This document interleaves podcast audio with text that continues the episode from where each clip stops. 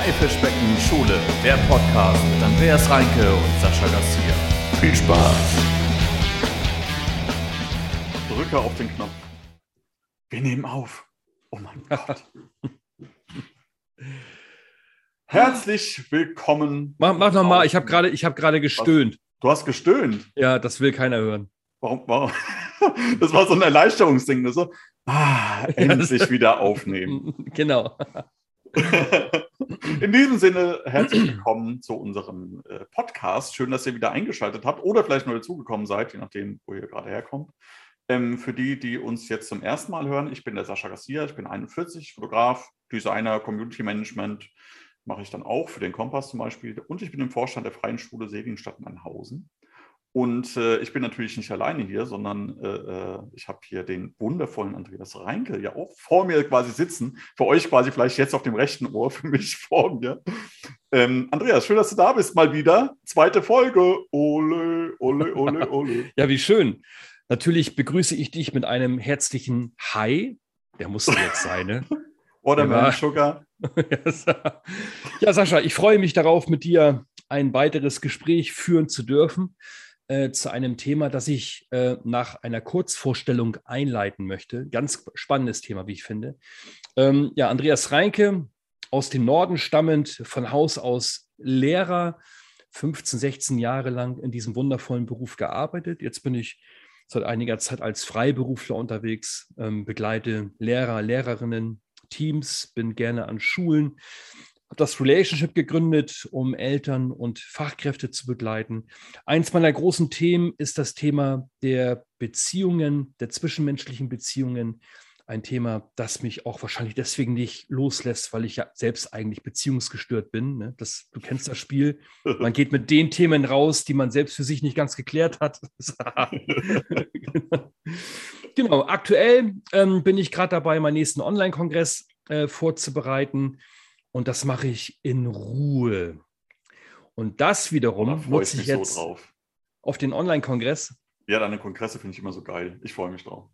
Ja, ich freue mich auch sehr drauf. Und was für mich äh, in der Vorbereitung ganz, ganz wichtig war und ist, ist tatsächlich, dass ich mir Zeit lasse. Ich will das mit einer gewissen Ruhe angehen. Etwas, ähm, was ich mir immer wieder vor Augen führen darf, weil auch in mir ganz, ganz viele innere Antreiber sind ja, so, also Müßiggang ist allerlass der Anfang und so weiter.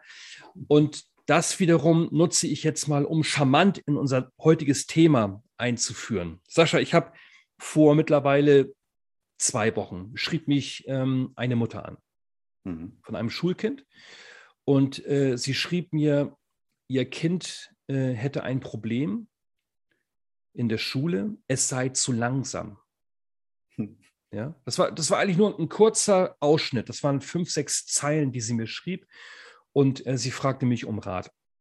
Und darüber habe ich nachgedacht, über äh, diese kurze Situation. Und ich dachte mir, was ist los an unseren Schulen, dass wir, denke ich, vielen jungen Menschen ein Problem daraus machen, dass sie, und ich betone aus unserer Sicht und aufgrund unserer Maßstäbe, zu langsam sein. Ich bin der Auffassung, wir sollten hier klar unterscheiden zwischen äh, ein Kind hat ein Problem und aufgrund unserer Erwartungen und Bilder machen wir Kindern ein Problem. Und irgendwann haben sie tatsächlich ein Problem, nämlich dann, wenn sie den Mist glauben, den wir ihnen eingetrichtert haben ich finde es ein mega spannendes Thema. Also, als du da zu mir kamst und dann ja irgendwie auch gesagt hast, so, dass, dass du gerne darüber mal reden willst, ähm, ist mir so ein bisschen auch so meine, meine Schulzeit so ein bisschen durch den Kopf gegangen. Ähm, bei mir war es nicht äh, langsam, sondern explizit faul. Also ich wurde als, als fauler Schüler bezeichnet. Ähm, was ich insofern spannend finde, als dass das auch genauso wie langsam ja kein Wert ist. Also es ist ja nichts Messbares irgendwie. Es ja. ist ja immer, äh, immer sehr subjektiv und ähm, es ist vor allem für mich ein, so, so ein Konstrukt. Weißt du, es ist einfach was, das gibt es einfach nicht. Und insofern, was ich nur spannend finde, ist, dass dieses ganze Ding von, von Faulheit, langsam sein und so für mich so eine, gerade in Deutschland, irgendwie so eine sehr historisch gewachsene Idee ist, dass, dass man einen Mensch oder den Wert eines Menschen an, an der Arbeit und Produktivität quasi bindet. Und das erlebe ich nicht nur in Schulen, sondern auch im privaten Umfeld, aber vor allem halt auch, vor allem in Schulen leider, ähm, sehr häufig. Diese Idee von, wenn du richtig reinballerst und richtig 28 Seiten Vorträge jeden Tag raushaust, dann bist du eben nicht faul und dann bist du auch nicht langsam, sondern dann bist du halt eben, bist du ein super Typ. Weißt ja. du? Ja. Ja, absolut. Also ich habe ähm, daraufhin ähm, so einen kleinen äh, Videobeitrag gemacht und auf Facebook gestellt und der ging ab wie Schmitz Katze. ähm, und wahrscheinlich nicht, weil ich äh, frisch frisiert war oder was, sondern. Aber auch, vielleicht auch. Ich möglicherweise auch. auch Stelle, weil das sah auch sehr frisch aus. Überhaupt nicht. Das war morgens um halb acht oder was. Ich krieg nie Klicks wegen meiner Frisur. ja, weil du keine hast, Mensch. Und äh, ja, warum, warum gehen manche Beiträge wirklich viral? Das liegt natürlich an den Themen selbst, ja. Also das ist anscheinend ein Thema, das unfassbar viele Menschen bewegt. Ähm, Natürlich, weil es ihre Kinder betrifft, aber weil sie spüren, dass sie das selbst auch als Menschen betrifft. Wie ist es bei dir, Sascha? Ähm, sind diese inneren Antreiber noch da, obwohl du dich ja mit solchen, ich nenne sie mal Glaubenssätzen, ja schon intensiv ins Benehmen gesetzt hast? Ähm, also auf jeden Fall sind sie noch da, keine Frage. Also ich glaube, das sind auch Sachen, die ähm, dadurch, dass ich so aufgewachsen bin, ist es halt einfach schwierig, das quasi so, so ganz komplett loszulösen. Das ist einfach so ein gesellschaftliches Ding, wo ich einfach mit, mit groß geworden bin.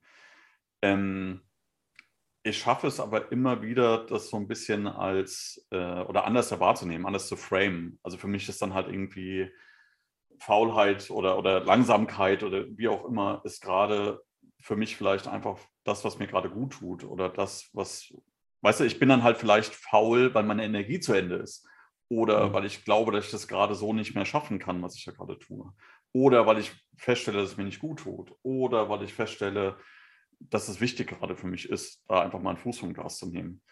Und ähm, ich glaube, über dieses Framing, und das ist, glaube ich, was, was man da auch einfach mal so vielleicht beim, gerade beim Blick auf junge Menschen halt einfach aussehen kann, dass man dieses ganze, diese ganze Kooperationsleistung davon gar nicht so sieht. Weißt du? Also, dass, mhm. dass Kinder ja auch ähm, in ihrem Tempo arbeiten, weil es halt eben sinnvoll ist, in seinem Tempo zu arbeiten, weil ich ja was verstehen will. Weißt du, wie ich meine?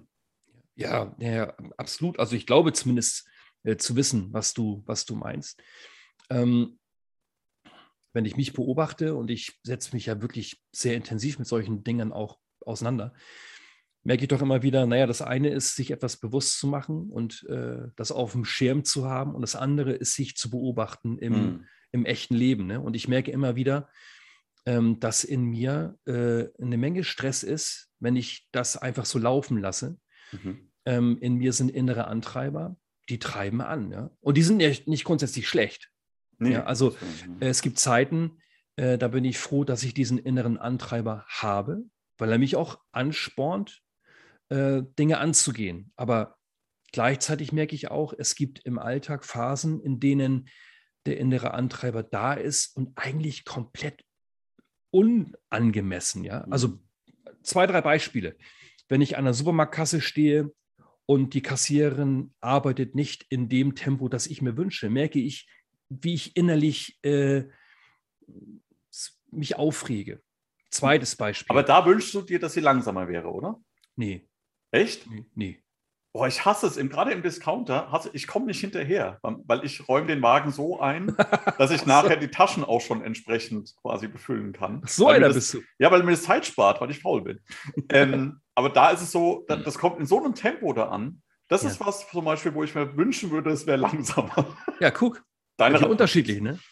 Und ja. ich kann da wahnsinnig werden. Ne? Oder wenn ich, wenn ich äh, im Internet was mache, was ja pro Tag nur zehn Stunden äh, ist, mhm. äh, dann kann ich richtig gallig werden, wenn die Seiten nicht schnell aufgehen.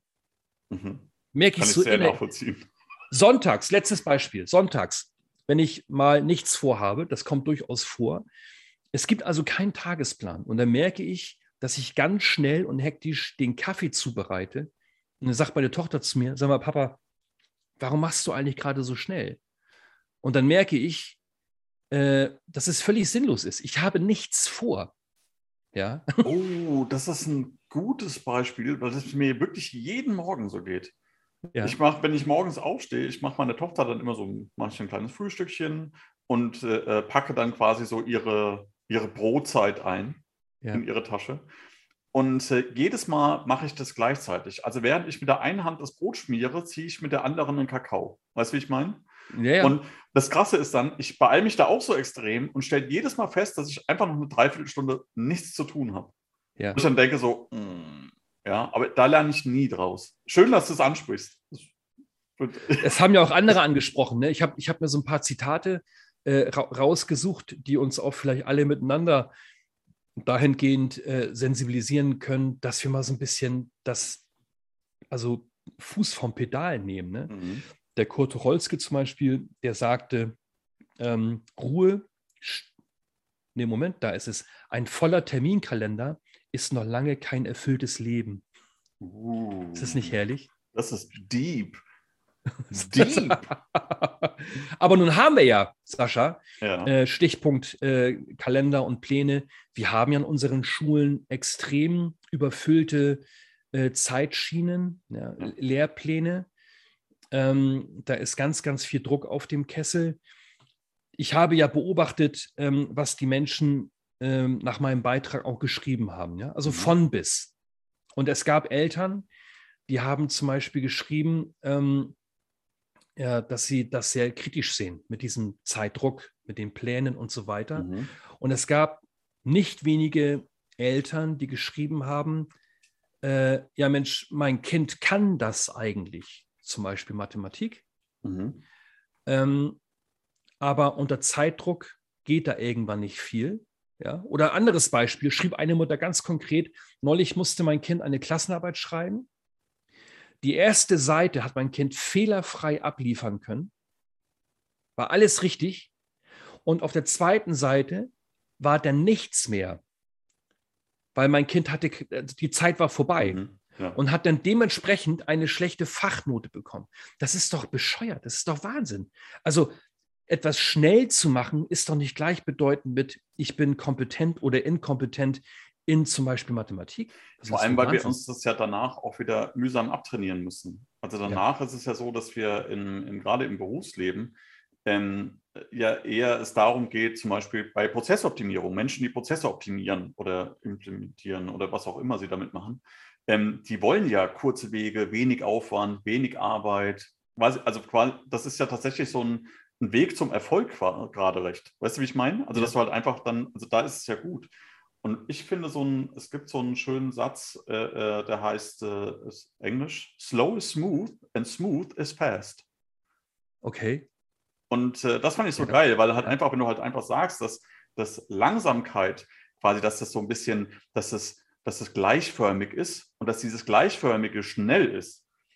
Das Ja. finde ich halt einfach geil, weil das ist tatsächlich das ist, was es ist. Also in dem Moment, wo ich, wo ich Geschwindigkeit zum Beispiel rausnehme in, in meinem Alltag, ähm, bin ich viel, ich sag mal, viel konzentrierter oder beziehungsweise viel fokussierter auf das Hier und Jetzt und kann auch, glaube ich, dann auch schneller abarbeiten, weil ich dann Mhm. halt eben in den Flow reinkomme.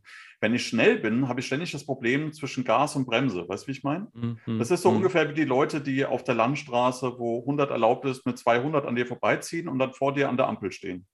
100 Meter weiter. Es ist halt einfach, es bringt halt einfach nichts. Und da ist Langsamkeit oder besser gesagt, ich, nicht mal langsam, aber so ein, so ein angepasstes, so, ein Gleich, so eine Gleichmäßigkeit viel wichtiger. Und es wäre ja schön, wenn wir bei unseren Tests, auch gerade in den, in den Schulen, also wenn die denn überhaupt sein müssen, wenn du da bei solchen Tests tatsächlich, wenn du das berücksichtigen könntest, weißt du, dass es halt einfach Leute in ihrem Tempo reinkommen, dann in ihr Arbeitstempo kommen und dann in ihrem Arbeitstempo im Grunde eigentlich schnell da durchkommen. Mhm. Ne? Ja, ja. Naja, es geht letztlich um, um den eigenen Rhythmus finden, ja. Genau. Und ich, ich bin jetzt äh, also knapp über 40, also ich werde bald 50. Ähm, und ich Wir bin. und echt beim Alter. da merkt man doch schon gewisse Komplexe, ne? Oh Mann, ey. Ähm, und ich äh, werde wahrscheinlich bis zum Ende meines Lebens äh, brauchen, um meinen Rhythmus zu finden, Mhm. ja, vielleicht so, sogar wiederzufinden. Ich habe meinen eigenen Rhythmus. Ich merke das zum Beispiel manchmal dann, ähm, wenn ich zum Beispiel meiner Tochter ähm, einen Film gucke, ja, und der Ton des Films ist nicht so laut. Das heißt, ich kann sowohl ihr Atem oder ihre Atmung hören und auch meine Atmung wahrnehmen. Da stelle ich fest, mein Rhythmus, mein Atemrhythmus ist ein ganz anderer als ihrer. Ich, ich glaube, ich, ich kenne keinen Menschen, der so langsam ein- und ausatmet wie ich. Okay. Ja. So, jetzt könnte man sagen, was hat das mit Schule zu tun? Ich, ich glaube sehr viel, weil ich der Überzeugung bin, dass wir eigentlich einen wesensgemäßen Rhythmus in uns tragen. Und wenn wir dem zuwiderlaufen, ja, dann kommen wir aus dem Takt. Und das ist so anstrengend. Ja, ich finde es auch so heftig, wie viele Schulen das so draufschreiben. Also ich habe so viele Konzepte gelesen, wo drin stand, bei uns lernt jedes Kind in seinem Tempo. ja, das macht mich richtig wahnsinnig. Und dann kommt aber dieses dicke Aber, Mhm. weil in seinem Tempo ja, aber am Ende der ersten Klasse musst du dann schon rechnen, also lesen und schreiben können. Also Ja. Bis dahin darfst du gerne in deinem Tempo, aber dann schon liefern. Und das ist so ein bisschen so das, wo, wo ich da am allermeisten Schwierigkeiten mit habe, weil dieses Tempo kann sich ja auch verändern, dieses Arbeitstempo für einen Mhm. selbst. Und ähm, das zu finden, ist ja eigentlich das Tolle. Also in dem. Moment, wo du, wo du weißt, schau mal für, für so einen Aufsatz über, den ich jetzt über dich schreibe, quasi, so, wenn ich jetzt über dich einen Aufsatz schreiben würde, Den würde ich gerne lesen. ich auch. ähm, und ich dann einfach dann, weißt du, mich dann so ein bisschen reingleiten lassen kann, und einfach dann gucken kann, ähm, wie viel schaffe ich denn so in so einer Woche? Und dann sehe ich dann vielleicht, ah, ich habe so, habe jetzt irgendwie vier Seiten in der Woche geschrieben. Und dann wüsste ich, ah, okay, mit, wenn ich mit dem Tempo, da habe ich mich ganz gut gefühlt. Und dann habe ich ja die Möglichkeit, darum zu planen halt auch, weißt du? Und das ist ja so, und das verändert sich ja dann auch ständig. Und ich finde es so schön zu wissen, wie viel kann ich mir vornehmen, wie viel schaffe ich auch davon. Wir haben zum Beispiel bei uns in der Schule gibt es ja diese, diese Dialoghefte und da schreiben die dann zum Beispiel rein, was sie sich für die Woche vornehmen. Und am Ende der Ja. Woche wird halt geschaut, was sie davon gemacht haben.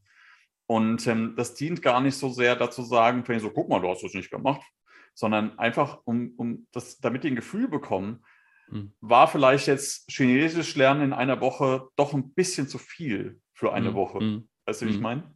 Mhm. Und ich finde, das ist toll. Wenn du dann rauskommst, hast du nämlich sowas als Tool.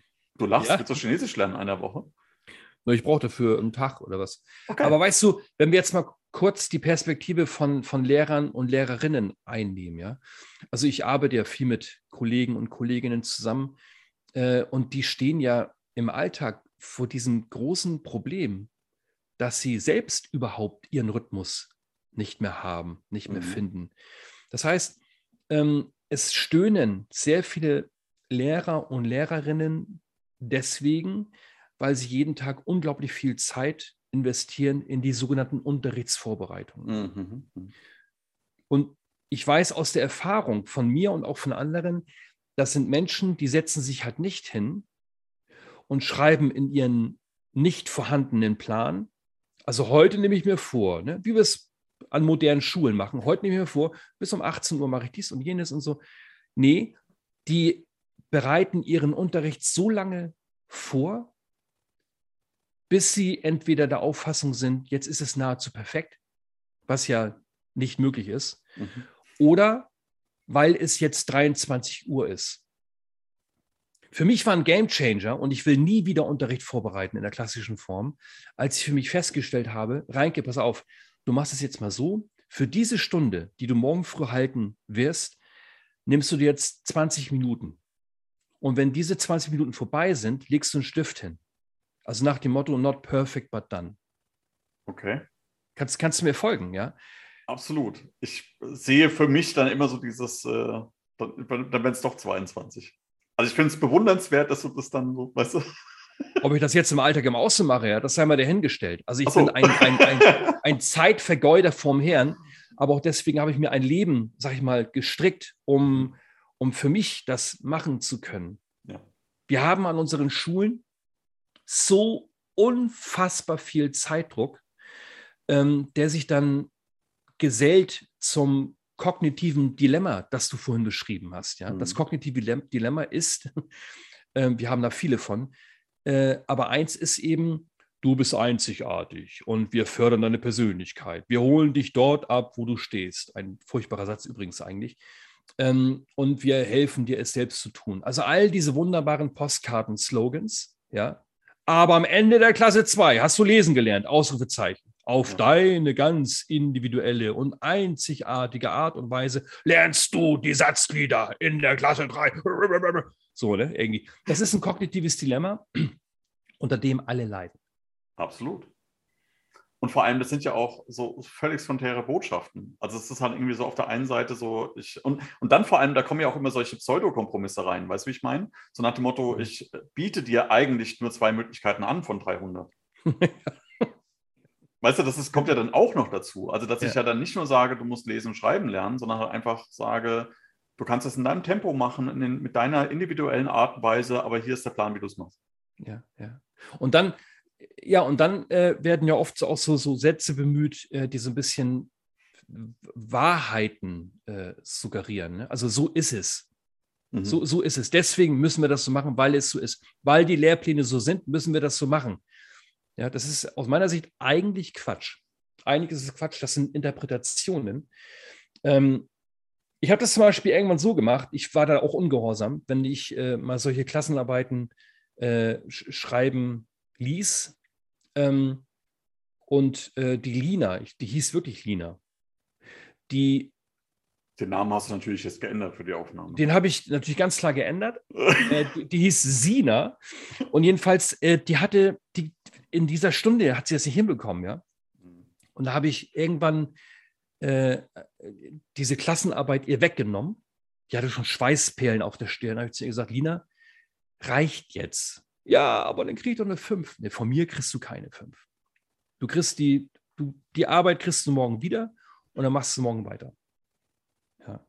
Und natürlich äh, Mitschüler und Mitschülerinnen, die natürlich dann auch schon gedrillt sind in Richtung Vergleichbarkeit und, mhm. und, und, und so, ne?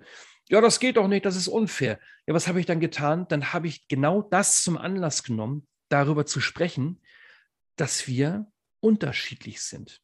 Und dass es fair ist, diese Unterschiedlichkeit wirklich anzuerkennen.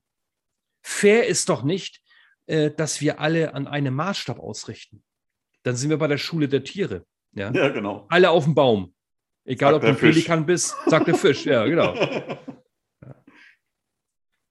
Ja, ich finde es auch so spannend, dass, dass das ja nur deshalb gebraucht wird, weil wir ja dieses System so haben, wie wir es haben. Also ja. wir brauchen diese ganze Vergleichbarkeit, damit wir überhaupt das System so tragen können. Also hm. ähm, sonst sind ja Dinge auch nicht mehr messbar. Also es wurde halt irgendwie aufgesetzt auf Zahlen, Daten, Fakten ja. und äh, sieht dann natürlich irgendwann keine individuelle Entwicklung. Was ich spannend finde, ist, dass wir alles tun, um Individualität quasi abzuschaffen. Gleichzeitig bilden wir Einzelkämpfer aus, die auch nicht irgendwie andere fragen, weil das ist ja irgendwie Spicken und was nicht alles. Ne? Und ähm, am Ende ist es so, dass wir genau das wieder auch wieder für viel Geld uns rancoachen. Ja. Wenn wir dann wieder rauskommen. Und das, das finde ich so faszinierend daran, dass wir, dass, wir, dass wir dann so ein System haben, was nur da ist, um sich selbst zu stützen. Ja. Eigentlich. Ja. Ja, ja, und mittendrin steckt dieser, dieser, dieser Grundsatz, äh, so irgendwie, äh, sei etwas Besonderes und halte dich an die Norm. Genau, genau. Also wieder beides, ne? Ja, eben. Der ja, Individualroboter. Der war auch gut. Der war auch so. Aber nun ist es ja so, das äh, war auch äh, nach meinem Beitrag zu lesen, ähm, da kommt ja oftmals auch genau dieses Totschlagargument, ja, ja, aber später. Bei der ja. Arbeit, da können sie ja auch nicht. Ne? Ja. Nach ihrem Tempo. Und wenn die später im, im Praktikum. Äh, hier ein Zitat. Wie gehe ich damit um, wenn als Antwort kommt, Deshalb bereiten wir die Kinder darauf vor, weil in der Arbeitswelt auch keiner wartet. Ganz schlimm. Also wenn du bei der Bahn arbeitest, dann wartest du bestimmt auch oft. Ähm, mal ganz davon abgesehen. Aber am Ende ist es ja, sorry an alle, die bei der Bahn arbeiten, ich weiß, es ist nicht so.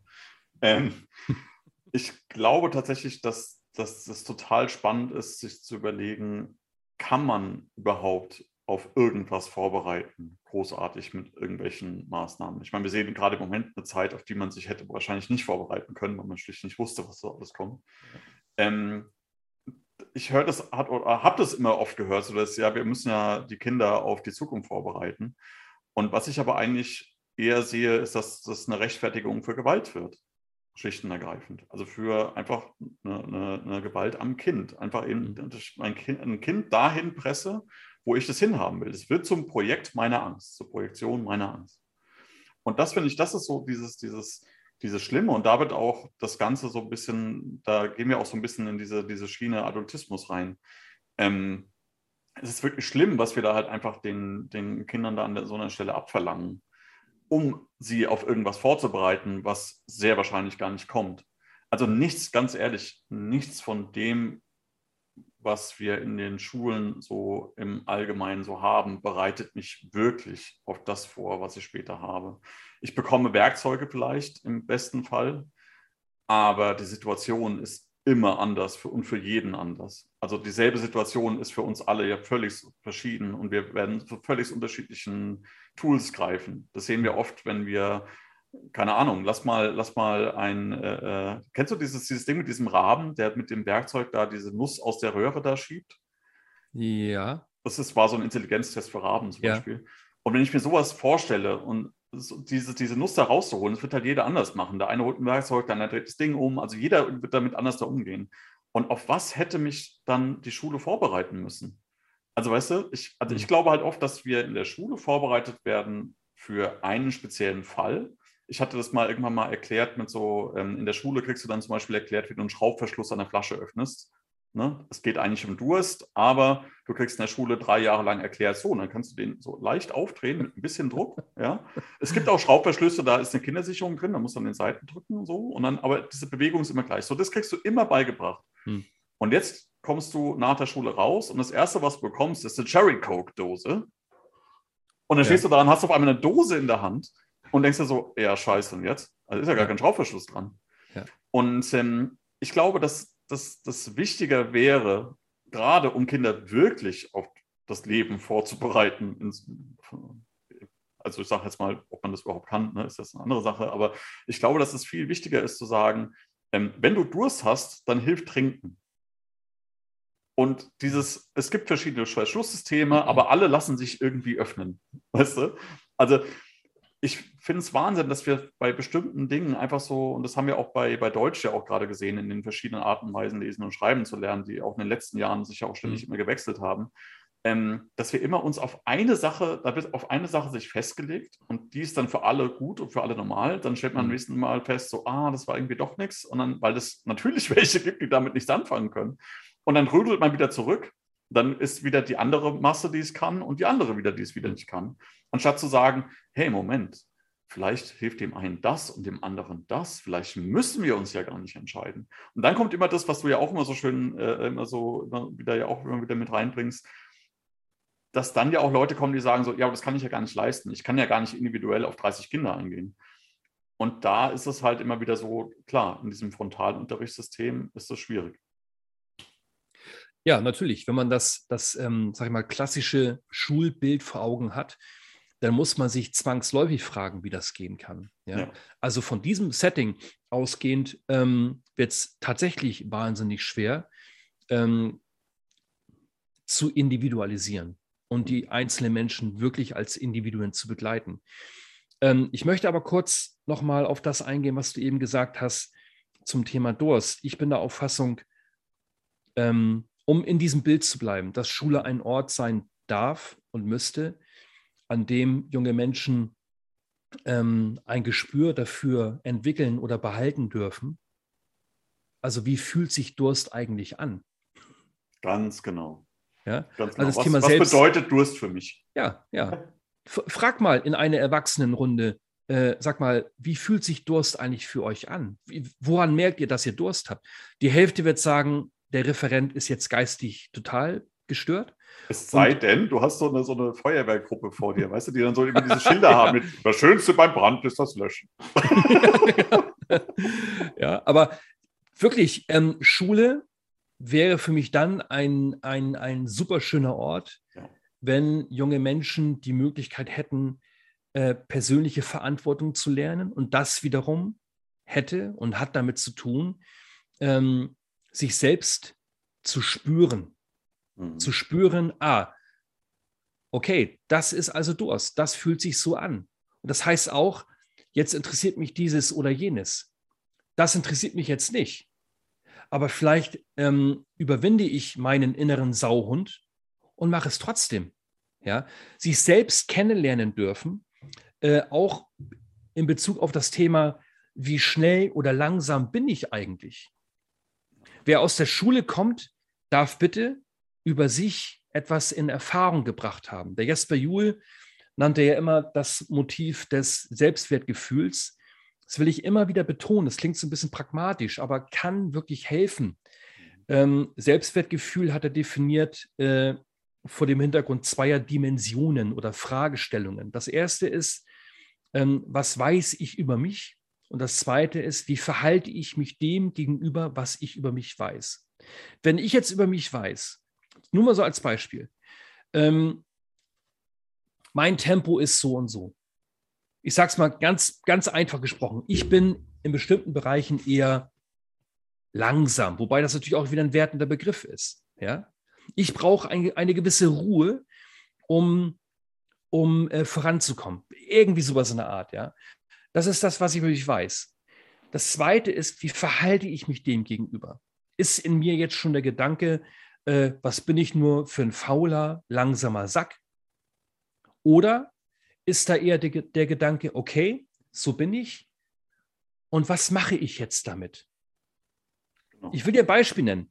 Die, die Mutter äh, meiner Tochter, die war Vergolderin, Restauratorin. Und die Conny war ungefähr der langsamste Mensch auf dem ganzen Planeten.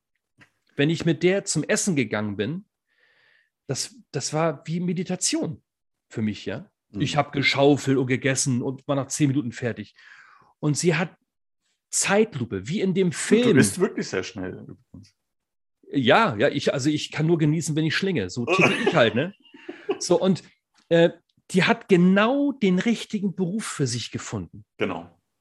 Die hat über Stunden bei schöner Musik in, ihr, in ihrer Werkstatt gesessen, hat zwischendurch ein, zwei Zigarettchen geraucht, einen Kaffee getrunken und hat in einer Bierruhe an ihren Bilderrahmen gearbeitet die wäre in irgendeinem äh, Unternehmen, in irgendeinem Büro hoffnungslos überfordert gewesen. Das heißt, junge Menschen müssen bitte in der Schule die Erfahrung machen dürfen, okay, so bin ich anscheinend. Ja, und das heißt für mich zum Beispiel, dass ich mir einen Beruf suche, ja, bei dem ich nicht morgens um 8 Uhr aufstehen muss. Zu, nur mal so als Beispiel. Ja. ja. Und das merke ich ja zum Beispiel auch bei, bei meinem Job. Ähm, als ich früher Fotograf gelernt habe und dann die, äh, die in den ersten Studios war und dann auch jetzt mal im letzten großen Studio, da war es zum Beispiel so, wir hatten so einen, so einen, haben auch immer mal wieder so Foodstylisten da gehabt, die dann halt einfach dann das Essen präpariert haben zum Fotografieren. Und das sind auch so Menschen, die halt so ein, so ein Salatblatt mit der Pinzette dreimal umwellen. weißt du, wie ich meine? So.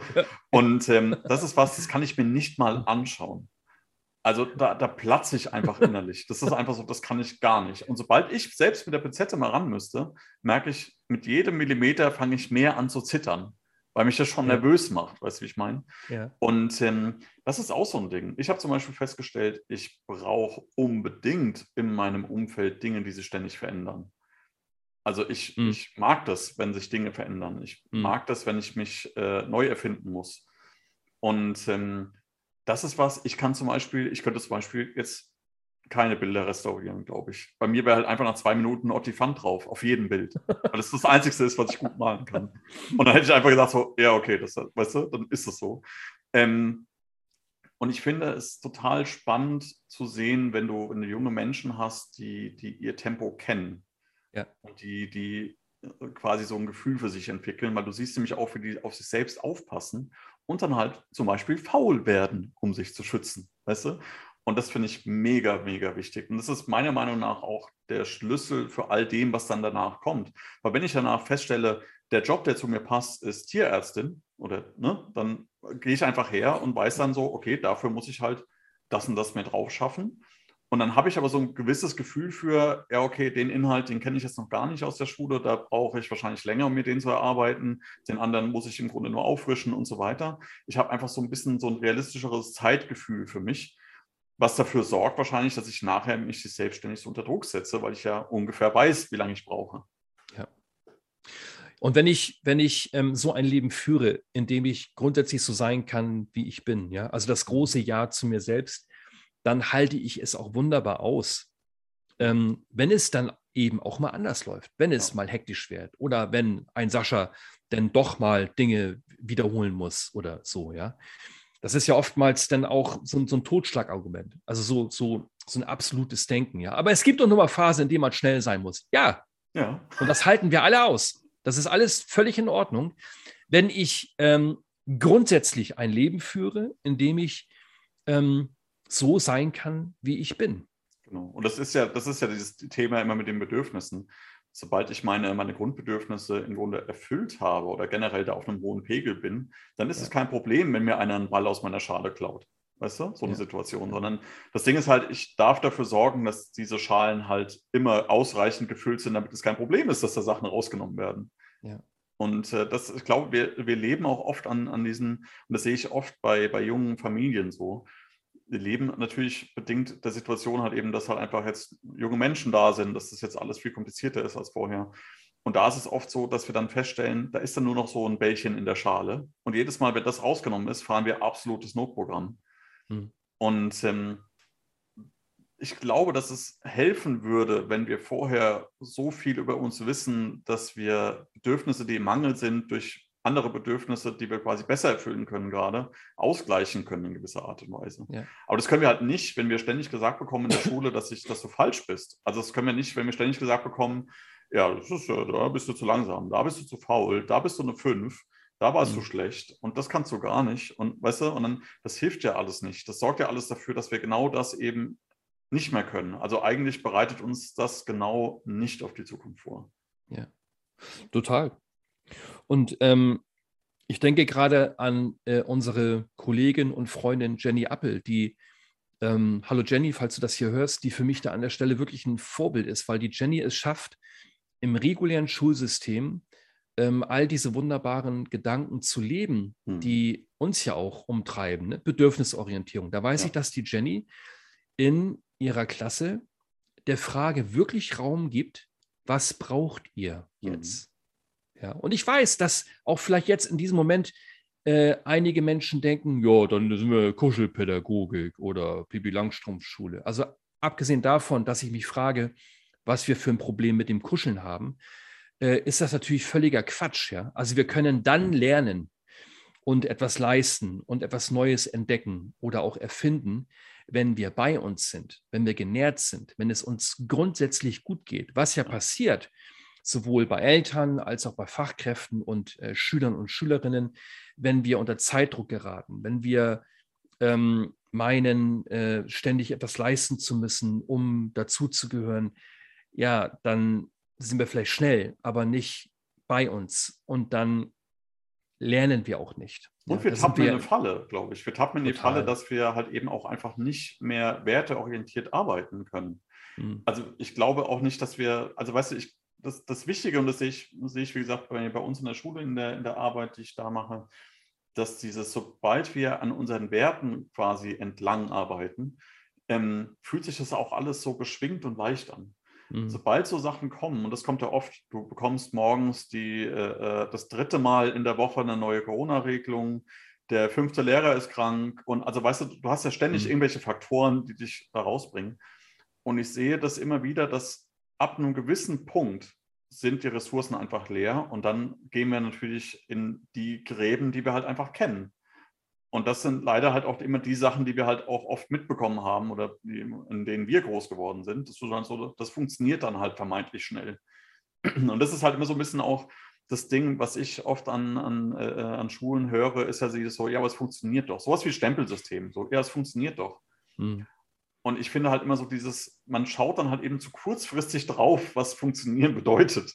Also, ne? Ja. Gehorsam funktioniert natürlich, aber es ist scheiße. weißt du? Ja, ja, ja. Ist nicht zeitgemäß, überhaupt nicht. Ja.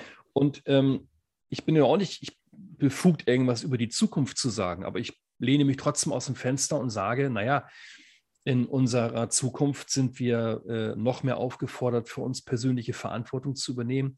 Und die Zeit äh, der Fließbandarbeit, ne, schnell ja. und, und, und, und, so, äh, die ist ja, die ist vorbei. Also die ist vorbei. Das ähm, in 15, 20 Jahren, das ist meine Überzeugung, äh, werden diese Arbeitsplätze, äh, die wird es gar nicht mehr geben. Das heißt, wir, brauch, wir brauchen Menschen, die bei sich sind, die kreativ sind, die wissen, wer sie sind, ja. die etwas Neues entdecken können.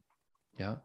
Und äh, diese Menschen wird es auch geben, aber viele von denen müssen dann diesen schmerzvollen Weg gehen, erstmal wieder alles abzuschütteln, was sie in der Traditionsschule an sich nehmen mussten, um das wieder freizuschaufeln. Ich sage immer, in der Schule sagen wir zu Kindern, mach mal schneller. Ja? Und mhm. diese Kinder, 20 Jahre später, rennen zum Therapeuten und der sagt, ja, sie müssen mal langsamer machen. Genau. Das ist genau das, was ich meine. Das ist wirklich schlimm. Ja. Ich finde halt auch, ähm, dass, dass dieses, wenn ich überlege, so wir hatten, die, die Welt dreht sich ja immer schneller. Wenn ich überlege, wir hatten, äh, äh ich, keine Ahnung, ne, als das iPhone erfunden wurde und was nicht alles, dann war halt sehr lange Zeit, gab es halt nichts anderes als das. Und dann wurden die Intervalle immer kürzer, es kam immer mehr Technik dazu. Mittlerweile ist bei einem Auto zum Beispiel, das fährt, ist ja nur noch eines von vielen Features. Weißt du? Mhm. Also früher war es halt so, ein Auto war zum Fahren da. Heute ist es halt ein Computer, der zufälligerweise auch fahren kann.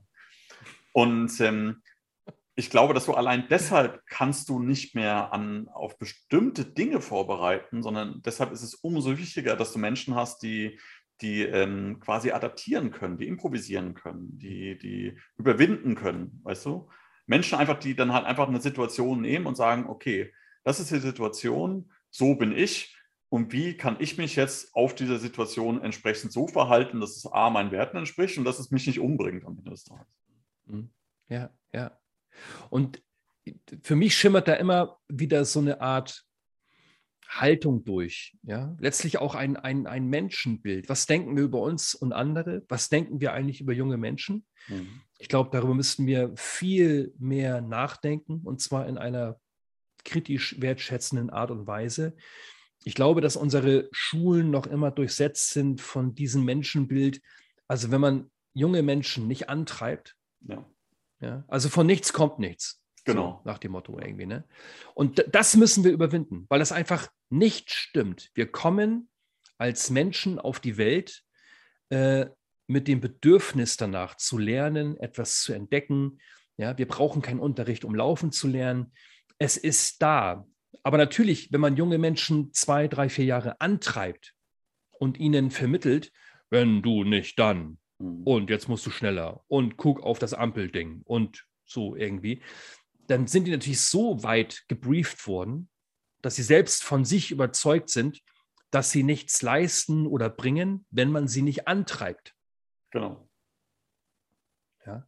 Und das ist, das ist fatal. Also, das ist, wenn es nicht so traurig wäre, müsste man drüber lachen. Junge Menschen kommen in die Schule ähm, und wollen nichts lieber, als Welt entdecken in Form von Lesen lernen, Schreiben lernen, äh, Burgen bauen, Mittelalter kennenlernen. Tausende von Sachen, ja. Und da sagen wir zu ihnen, setzt euch hin und lernt. Und zwar das, was wir euch vorschreiben. Das ist doof. Ja, das ist so absurd, wenn du, wenn du überlegst, dass, dass wir eigentlich ja das Lernen abtrainieren. Weil das Problem ist, dass wir, glaube ich, auch eine ziemlich verrückte Idee haben davon, was Lernen eigentlich bedeutet. Also Absolut. Also, Lernen ist halt schlicht und ergreifend alles. Also ich lerne, ich kann nicht nicht lernen. Also es ja. geht gar nicht. Ich kann, ich kann das nicht anders. Und ich finde halt auch so Wahnsinn, wie auch immer differenziert wird zwischen Spielen und Lernen. So, du hast eine Arbeitsphase und eine Spielphase und so, aber am Ende des Tages sind das, diese ganzen Phasen sind halt, es ist halt alles schlicht normal. Also das ja. ist halt, ich, ja. weißt du? Und ich glaube halt auch, und das finde ich so ein bisschen das, das Ding, wenn, äh, äh und das war ja auch immer so, das hat mir auch immer mal wieder gesagt, wenn Laufen quasi was wäre, also anders, wenn wir im Kindergarten oder, oder die Kinderbetreuung bei null Jahren anfangen würde, sage ich mal. Ja, kommen wir vielleicht ja irgendwann nochmal hin, wer weiß. Ähm, und du da Kinder rauskommen, die dann laufen, glaube ich, dauert es einfach nur ein paar Jahre und dann sagt man, ja, ohne diese Einrichtung könnten die Kinder ja gar nicht laufen. Weißt du? Genau so. Ich glaube einfach, dass, dass das dann so dann verknüpft wäre mit. Und ich glaube, dass es Schulen nicht braucht zum Lernen. Ja. Als Institution. Was ich glaube, ist, dass es sinnvoll ist, dass du einen Ort hast, der, der Wissen zur Verfügung stellt und dass das ein Privileg ist, dass wir solche Orte haben. Hm. Und ähm, ich finde es zum Beispiel gut, und das habe ich damals gemerkt, äh, äh, das fand ich so schön. Ähm, wir haben uns morgens hier mal beim Frühstückstisch zum Beispiel über den Mond unterhalten. Und da ging es irgendwie um Mondstaub und äh, um Gezeiten. Und es war so, so komplettes Mondall-Ding. Ähm, und dann wurde in der Schule, wurde quasi das, was sie eigentlich vorhatten, wurde dann auf einmal mit Planeten eingekleidet. Weißt du, wie ich meine? Also mhm. auf einmal, und das, ich fand das so schön zu hören. Da waren wir dann irgendwann auch mal dann so die, die erste Zeit, wenn, wenn Leute dann so meine Tochter gefragt haben, zum Beispiel, ja, was hast du denn gelernt in der Schule? So der Klassiker, ne? was hast du denn heute gelernt? Und dann kam einfach als Antwort, äh, nichts. Ja. Also ich hatte, weil sie es noch nicht getrennt hat im Kopf, weißt du? Mhm. Und das ist ja für mich ein, ein, äh, ein, gesundes Statement von einem Kind an der Schule, zu sagen, hä, wie, wie jetzt, was, was gelernt, was meinst du denn damit? Ja. Also ich verstehe die Frage dann nicht, weißt du? Und ich glaube, wenn ich Stimmt. mir so eine richtig, so eine richtig tolle Schule vorstelle, so eine Schule, die in meinem eigenen Land wäre, weil das Problem ist, da muss da quasi, wo fängst du da an? Ja? Also die kann ja dann nur existieren, weil das macht man dir zu. Aber jetzt mal so, meine Ponyhofschule wäre eine Schule, wo es quasi, wo du, wo es so solche Grenzen überhaupt, überhaupt nicht gibt und braucht. Also wo es keine, da braucht es keine Tests, da braucht es kein, also da geht es einfach nur darum, quasi die, die Ideen, die die Kinder gerade entwickeln, zu unterstützen und anzureichern mit Angeboten. So nach dem Motto, so schau mal, du interessierst dich gerade für Planeten. Übrigens, wir haben hier so ein cooles Buch, soll ich dir da mal ein paar Sachen zeigen? Willst du da ein bisschen mehr wissen von? Oder, ähm, weißt du, also die Sachen so da rumbauen irgendwie. Und das, das finde ich halt geil. Und dann glaube ich auch, und das sehe ich halt sehr, sehr häufig an Schulen, die so arbeiten, dass es da keine, kein, also es gibt ja Schulen, gerade die freien demokratischen Schulen sehr oft, wo es ja den Kindern völlig selbst überlassen ist, was sie tun und was nicht. Und da ist ja oft die, auch die, die Frage, die dann immer beim ersten Elternabend kommt, wahrscheinlich, ist so: Ja, wie viele Kinder haben hier denn hier die Schule verlassen, die mit dem Abschluss? Mhm. Ne? Und die Zahl ist erschreckend hoch eigentlich. Also so im Sinne von so, ja krass. Also irgendwie, obwohl die ja quasi gesagt bekommen, hey, dann machst halt nicht, wenn du keinen Bock hast, machen sie es ja offensichtlich doch. Und das ist natürlich eine Seite vielleicht auch natürlich auch ein gesellschaftlicher Druck, der da entsteht. Andererseits ist es aber auch so, dass mir nichts tun, und das kennst du sicher auch, nichts tun geht mir auf Dauer auf den Sack, wenn ich das mal so sagen darf. Also mhm. ich kann mal chillen und ich kann auch mal eine Woche lang auf der Couch liegen und äh, mich quasi meinen, meinen Serien äh, quasi da so hingeben. Aber das halte ich nicht lang aus. Irgendwann äh, kriege ich so die Hummeln im Hintern, dass ich dann anfangen muss, irgendwas zu machen. Ja. Also ich glaube nicht, dass ein Mensch quasi psychische Gesundheit vorausgesetzt quasi nicht, nichts machen kann die ganze Zeit. Ich glaube, das geht nicht. Das, das geht nicht, überhaupt nicht. Ähm, hier will ich kurz einwerfen, dass ich gerade eine Alltagsübung praktiziere, weil ja auch in mir der Satz noch am Wirken ist, erst die Arbeit, dann das Vergnügen. Ne?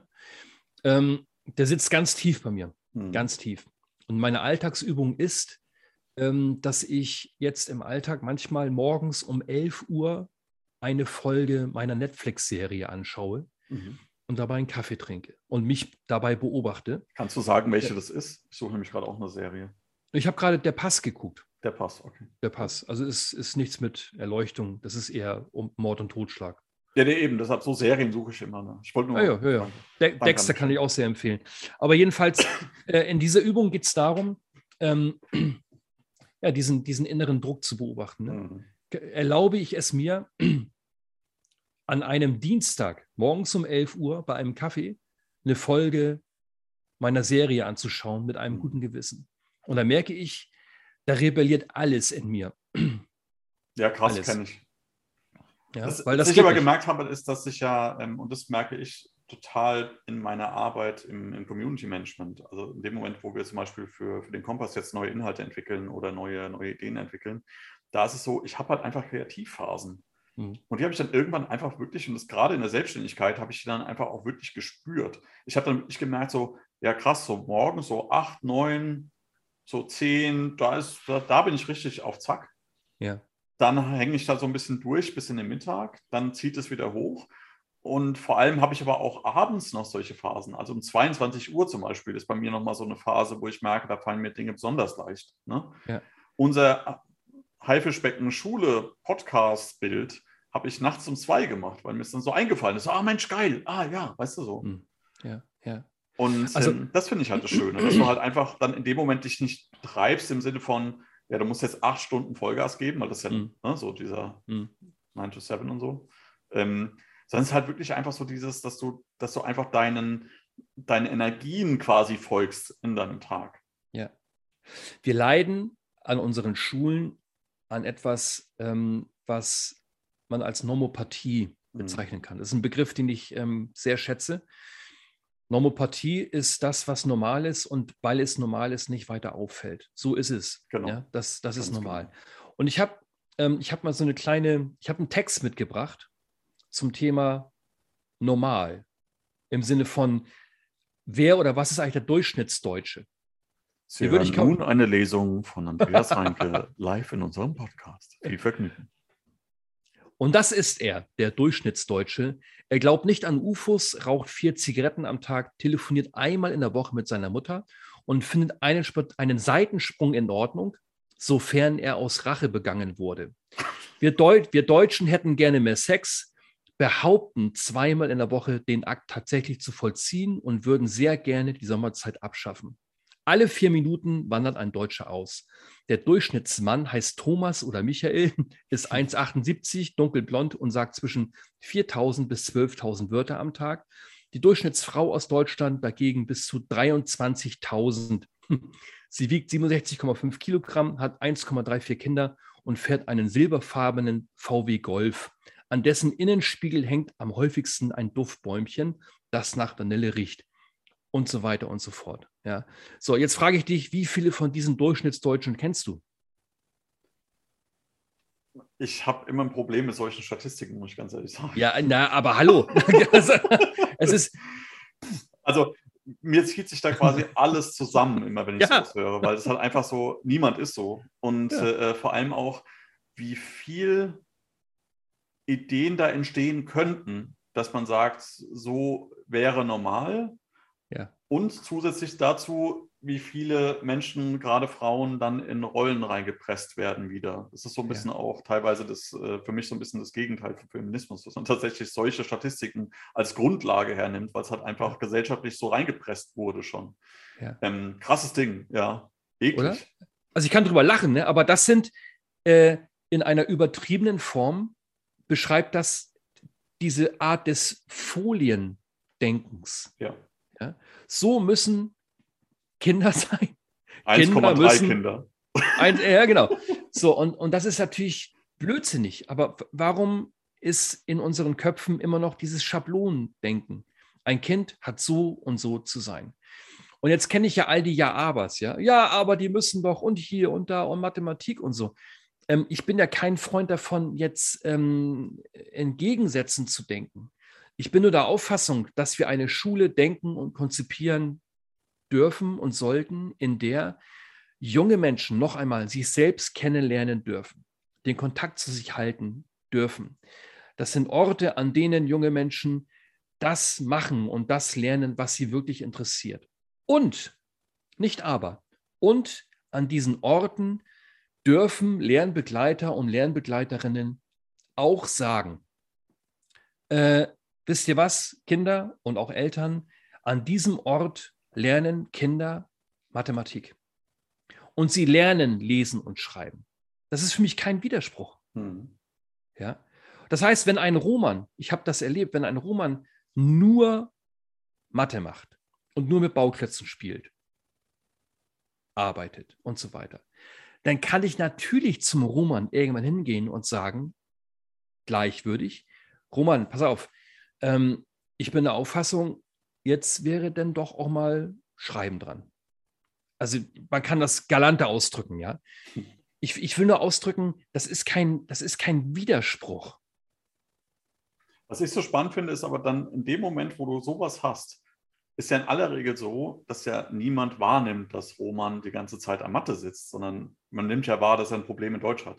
Ja. Und ähm, ich glaube, dass es halt viel geiler wäre, wenn wir wirklich interessiert wären, Fachkräfte zu bekommen in Deutschland, also die organisch quasi aus uns herauswachsen, dann wäre ja zum Beispiel ein Anfang zu sagen, vielleicht ist Roman halt einfach ein Mathematikprofessor. Und vielleicht ist es einfach geil, dass wir haben, den haben, weil Ja, der uns klar. vielleicht Sachen rechnet und baut, die halt einfach auch sonst, die niemand kommt.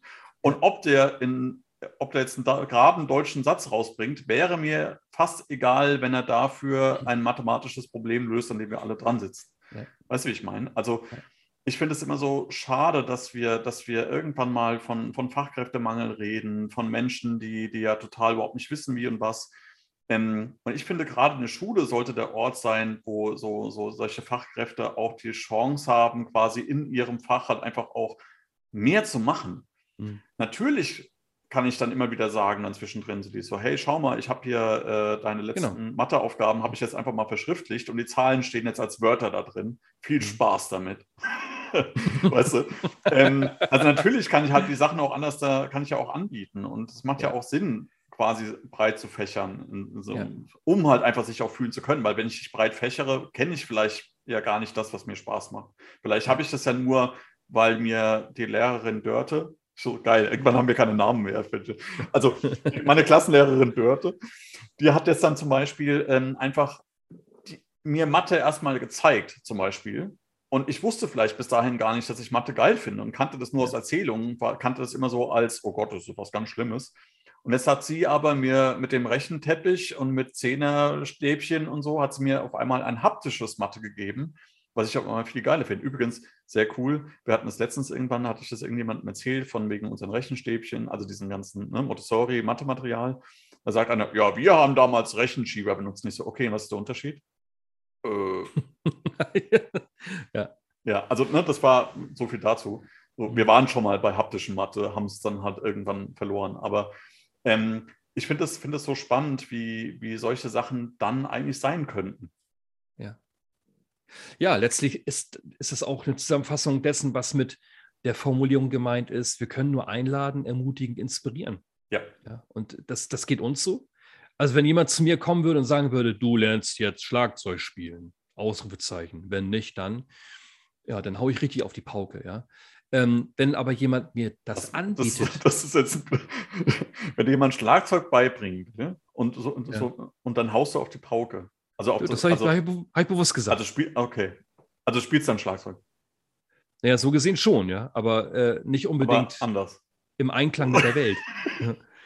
Wenn aber äh, mir, mir das jemand anbietet ja, und ein bisschen schmackhaft macht und auch mal, auch mal sagt, Mensch, Andreas, ähm, nach einer ersten Stunde ist es ein bisschen schwierig zu sagen, das mag ich oder mag ich nicht. Mach noch mal zwei Stunden mehr. Also auf, auf, diese, auf diese einladende Genau. Art und Weise, ja, dann kann ich, äh, dann entdecke ich vielleicht etwas, was ich ohne diese Inspiration von außen niemals entdeckt hätte. Ja. Und das ist wunderbar. Das ist, das ist, das ist großartig. Und es ist ja genauso, wie wenn du überlegst, wie, wie, also zum Beispiel sowas wie Fahrradfahren, Schwimmen und sowas. Das sind ja auch so Dinge, das sind ja so Grundskills, die den Kindern ja auch vorausgesetzt werden, dass sie sie ab einem gewissen Alter können. Ja. Also wenn du ab einem gewissen Alter dein Kind nicht Fahrrad fahren kann, dann ist es so, warum kann dein Kind nicht Fahrrad fahren? Du Mhm. musst dein Kind da fördern, dass es Fahrrad fährt. Oder schwimmen, ne? Du musst ja schwimmen können. Ja. Ich, ich frage mich bei, immer so, bei sowas immer so, muss mein Kind Fahrrad fahren? Muss mein Kind schwimmen? Also ist das wahr? Ist es wirklich so? Zu 100 Prozent muss jedes Kind schwimmen können? Ne? Und was ich immer so spannend finde, ist dann andererseits, wie sich das dann so entwickelt. Wie dann auf einmal so ein, so irgendjemand halt einfach mal, da warst du halt drei, vier Mal im Schwimmbad und irgendwann stellt dein Kind vielleicht fest, oh, das ist eigentlich schon, wäre schon cool, wenn ich schwimmen könnte, weil der könnte ich dem anderen hinterher, der gerade meine Taucherbrille geklaut hat. Weißt du, wie ich meine? Mhm. Und auf einmal entwickelt sich das dann so rein. Und ich finde, das wäre halt schön, wenn, wenn in Schulen genau so ein, so ein Ort ist, die halt einfach Angebote machen und die Kinder quasi auch anhand dessen, was sie so über sich auch glauben und denken, auch diese Angebote halt eben annehmen können und auch daran, dass da Leute dabei sind, die sagen, schau mal, wenn du das kannst, du könntest das jetzt probieren, wenn du magst, weil ich glaube, jetzt könntest du das machen ne? Mhm. und ähm, probier's doch mal aus. Wenn es scheiße ist, dann machen wir es halt nicht weiter. Weißt du? Ja. Und das finde ich, das finde ich, und das ist das, was ich immer meine mit äh, die Kinder da abholen, wo sie stehen. Und das ist jetzt gar nicht so der, der Postkartenspruch, sondern das ist für mich, was es bedeutet. Einfach zu sagen, ich erkenne als Lehrkraft zum Beispiel, dass, dass das Kind, was mir gegenüber sitzt, einen bestimmten Weg quasi oder einen bestimmten Punkt gerade erreicht hat, von wo es quasi sich andere Sachen jetzt leicht erschließen könnte an der Stelle und biete sie dann an. Mhm. Und gleichzeitig, das möchte ich noch äh, ergänzen, zumindest aus meiner Sicht, ähm, Schule auch kontextbezogen denken. Das heißt, mhm. für mich, ähm, ich, also ich fange nochmal an. Ich habe gerade versucht, mir vorzustellen, was man heraushören könnte, äh, wenn man das so hört, was, was du gerade gesagt hast. Ne? So mhm. Schwimmen zum Beispiel. Mhm. Da gibt es bestimmt Köpfe, in denen Gedanken kreisen, äh, die da lauten, ja, ja, aber jedes Jahr sterben noch, noch mehr Kinder, weil mhm. sie nicht schwimmen können. Mhm. Es, gibt, es gibt ja viele Argumente, die man immer für und wieder und so. Ähm, ich will gerne Schule ähm, etwas freier denken, flexibel denken und auch vor dem Hintergrund dessen, ähm, was vielleicht wirklich notwendig ist. Ja, aber ganz viel von dem, was wir in der Schule machen und einleiten mit, ja, die Kinder müssen doch, mhm. das sind Hirngespinste. Genau. Das sind wirklich Hirngespinste. Also tatsächlich, um nochmal da zu bleiben, also wenn jemand in die Ostsee stiefelt und da ist eine gewisse Strömung und so weiter, ähm, dann würde ich fast sagen, also da muss man wirklich schwimmen können. Ja. Aber das ist kontextbezogen. Absolut. Ja. Ja. Und ähm, da wünsche ich mir viel mehr Flexibilität, Offenheit und vor allen Dingen auch Vertrauen. Wir haben so ein Misstrauensproblem an unseren Schulen. Ja. Dieses Vertrauen in die jungen Menschen, indem wir sagen, hey, wir glauben daran, dass du, wir vertrauen darauf, dass du äh, im Rahmen deiner Möglichkeiten das Beste machst, was du, was du machen kannst. Und, mhm. und, und wir unterstützen dich dabei. Ja, da wird es auch an der Stelle etlichen Lehrern und Lehrerinnen viel, viel besser gehen, weil sie dann vielleicht ein bisschen geheilt wären von diesen Machbarkeitswahn. Total. Ich, ich muss es machen, dass du, Sascha, jetzt die binomischen Formeln lernst. Ich muss das machen. Ich muss dich motivieren. Ich muss dich antreiben. Ich muss das Lernen machen. B -b -b Wahnsinn. Solange du mich jetzt nicht die nächste Podcast-Folge abfragst dazu. Das ist jetzt damit schon beschlossene Sache. was ich spannend finde, so als ganz kurzen Ausflug so zum Thema Lernen und selbstbestimmt Lernen und was nicht alles. Ähm, unsere Tochter zum Beispiel war ja dann schon drin in diesem selbstbestimmten Lernen, also in dem ich erarbeite mir Inhalte quasi mehr oder weniger selbstständig mit Hilfe halt von anderen. Ähm, da ging es ums Fahrradfahren tatsächlich, weil sie gesagt hat, sie möchte jetzt Fahrrad fahren. Ja. Und ähm, ich habe ihr dann gesagt, so, du, die Art und Weise, wie ich es gelernt habe, ist keine Art, wie ich sie dir beibringen will. Mhm. Also ich will dich nicht wieder aufs Fahrrad setzen, wenn du blutige Knie hast oder sowas. Und, also so habe ich es jetzt nicht gesagt. Aber ähm, ich will es halt einfach so, wie ich es gelernt habe, will ich das ungern machen. Und ich weiß nicht, wie ich es dir beibringen kann. Ich, keine Ahnung.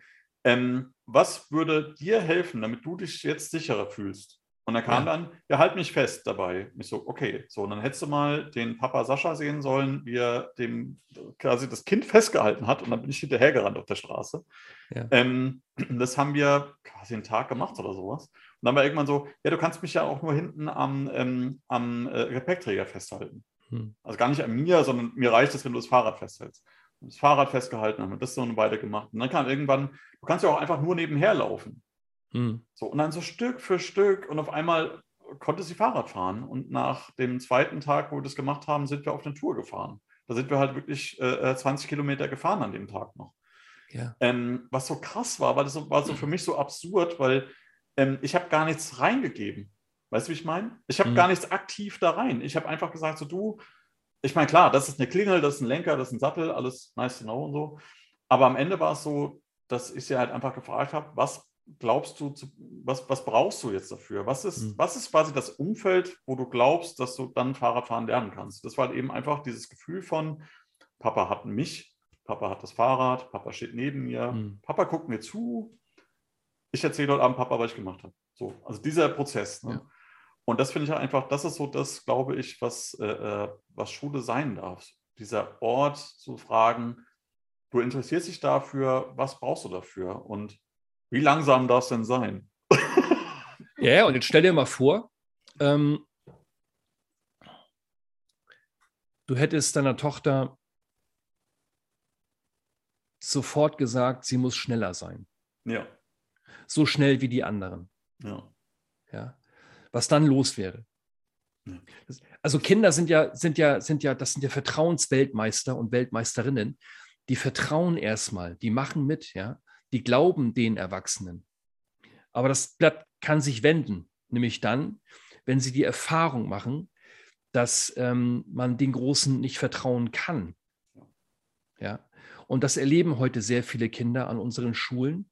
Sie lassen sich ein auf die freundliche Frau Schnepel ähm, und stellen dann fest, oh. Das ist eine Namensliste machen. ich finde den Namen immer so geil. Dörte Schnepel. Okay, weiter.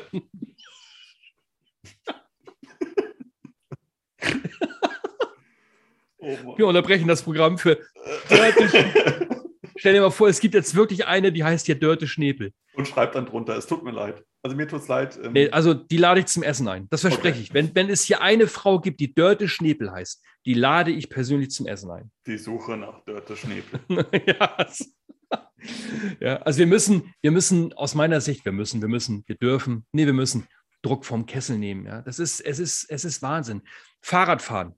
Ähm, mein Vater, äh, nahm ich raus und dann äh, Fahrradfahren lernen. Ne? Und dann mhm. sagte er zu mir, fahr mal los, ich halte hinten fest. Ich habe ihm vertraut. Mhm. Und dann fuhr ich tatsächlich los. In dem Aber Glauben, dass er, in dem Glauben darum, dass er mich ähm, festhielt. Mhm. Dann machte ich so einen Schulterblick und sah, er hielt mich nicht fest. Mhm. Und ich fiel auf die Schnauze. Ja. Äh, wir müssen sehr vorsichtig sein mit unseren Vertrauensangeboten, auch in unseren Schulen. Wenn wir Angebote machen, dann sind wir unbedingt dazu verpflichtet, dieses Vertrauen auch wirklich ähm, zu bestätigen. Genau. Was für eine schöne Schule das wäre. Es gibt es ja schon. Also es gibt ja tolle Schulen. Ja. Ich, eure Schule in Seligenstadt Mainhausen ähm, habe ich ja kennenlernen dürfen und äh, da wird ganz vieles von dem gelebt und umgesetzt ähm, was uns ja auch als, als, als Menschen am, am Herzen liegt. Hm. Ich finde es generell, ich kenne ganz viele Menschen, die auch in ganz schrägen Settings, äh, äh, ich meine, du hast vorhin das Beispiel Jenny genannt, es gibt so viele Menschen, die äh, äh auch in solchen Settings wirklich da so viel reingeben und so viel, so viel da Herzblut reinstecken. Mhm. Ähm, ich hoffe, dass es irgendwann halt einfach irgendwo mal ankommt. Also in einem Sinne von, ich sag mal, so nach dem Motto, stell dir vor, es ist Schule und keiner kommt hin. Weißt du? Ich glaube, dass es spannend wäre zu sehen, wenn es mal so einen Ort gibt, der eine freie Schule hat, der genug Kapazitäten hat für alle Kinder dort an diesem Ort. Mhm. Und ähm, dann hat sich halt vielleicht irgendwann so die Frage gestellt, kann eine staatliche Schule da denn sein, wenn da niemand ist, der da hingeht? Weißt du, also wie mhm. würde sich dann eine Schullandschaft verändern, wenn, wenn es eine wirklich faire Auswahl gäbe und wirklich für freie Schulen eine faire Möglichkeit gäbe, sich zu gründen? Ähm, das finde ich mega spannend. Wobei ich hier nochmal betonen möchte, dass ähm, nach meiner Erfahrung man da auch differenziert hinschauen muss. Ne? Ich habe freie Schulen erlebt, die waren für mich furchtbar und ich habe staatliche ja, Schulen erlebt, die waren toll. Ja ähm, Stichpunkt Alemannenschule oder auch viele andere. Das müssen ja gar nicht so immer die berühmten Schulen sein. Ähm, letztlich geht es immer, das ist so mein Leitspruch, das Entscheidende an einer Schule sind die Menschen. Mhm. Ja, und dann sind wir schnell bei den Haltungen, bei der Frage der Beziehungen ähm, und so weiter. Ähm, und überall dort, wo Menschen sind, kann auch Wunderbares geschehen. Das heißt, es kann auch an staatlichen Schulen ähm, können tolle Dinge passieren und die passieren auch. Für mich, das will ich noch äh, kurz sagen, ähm, vielleicht korrigiere ich das in fünf Jahren, aber für mich ist die Idee freie Schule eigentlich, wie soll ich sagen, eine Übergangsidee. Ja, ich bin davon überzeugt, ähm, dass das, was an vielen wunderbaren freien Schulen passiert, auch an staatlichen Schulen passieren kann ja. passiert. Mit anderen Worten, die freie Schule gibt es nicht und die freie Schule ist auch nicht die Lösung aller Probleme. Absolut. Da bin ich absolut d'accord. Sascha. Zwei Stühle, eine Meinung. Ne? du, es war mir wie immer ein, ein mega Fest mit dir. Ähm, ist ein toller Ausflug. In, ich meine, man sieht ja auch immer wieder, ne? ich meine, wir haben mit langsam angefangen und bewegen uns relativ schnell immer in ganz viele andere Gefilde. Was ja. damit, glaube ich, einfach auch zusammenhängt, weil halt alles irgendwie miteinander sehr verwoben ist und wir da sehr viel, äh, äh sehr viele kausale Zusammenhänge auch haben. Und es hängt alles irgendwie auch zusammen. Ähm, mega, ich fand es richtig schön. Sascha, vielen, vielen Dank. Ähm, da, darf ich noch einen kurzen Werbeblock machen? Oder ist das Aber selbstverständlich. So, es folgt jetzt Werbung. Also wer von euch ähm, mit mir und vielleicht auch mit Sascha äh, über solche Fragen, die wir heute besprochen haben, in den Dialog kommen möchte, ist natürlich herzlich eingeladen, mit auf das Relationship zu kommen. Da treffen wir uns regelmäßig, um in so einer lockeren, entspannten, empathischen Atmosphäre über das zu sprechen, was uns alle miteinander bewegt. Punkt. Ah. War das schön? Ja, es war sehr schön. Auch Shoutout an der Stelle, es macht wirklich Spaß da. Genau. Sascha, und ich, ich gebe dir noch einen Satz mit von, habe ich zufälligerweise ja. dabei, von Theodor Fontane, der sagte, Ruhe, Stille, Sofa und eine Tasse Tee geht über alles. Oder? Besser hätte ich, ja, sehr gut. Sehr gut. In diesem Sinne, oder? Danke an alle Zuhörer und Zuhörerinnen und alle, die da draußen waren. Ähm, wie so oft, lasst uns gerne eine Bewertung da, da wo ihr bewerten könnt und einen Kommentar, wo ihr kommentieren könnt. Ansonsten schreibt uns gerne an. Ähm, wir beißen in aller Regel nicht, wir sind nette Haie. Und genau. äh, ja, ein schöne, eine schöne Restwoche euch und bis zum nächsten Mal in zwei Wochen, weil wir sind jetzt im Moment in zweiwöchigen Rhythmus, was mich sehr freut. Macht's Vielen gut. Dank, dass ihr da Haifischbecken Schule, der Podcast mit Andreas Reinke und Sascha Garcia.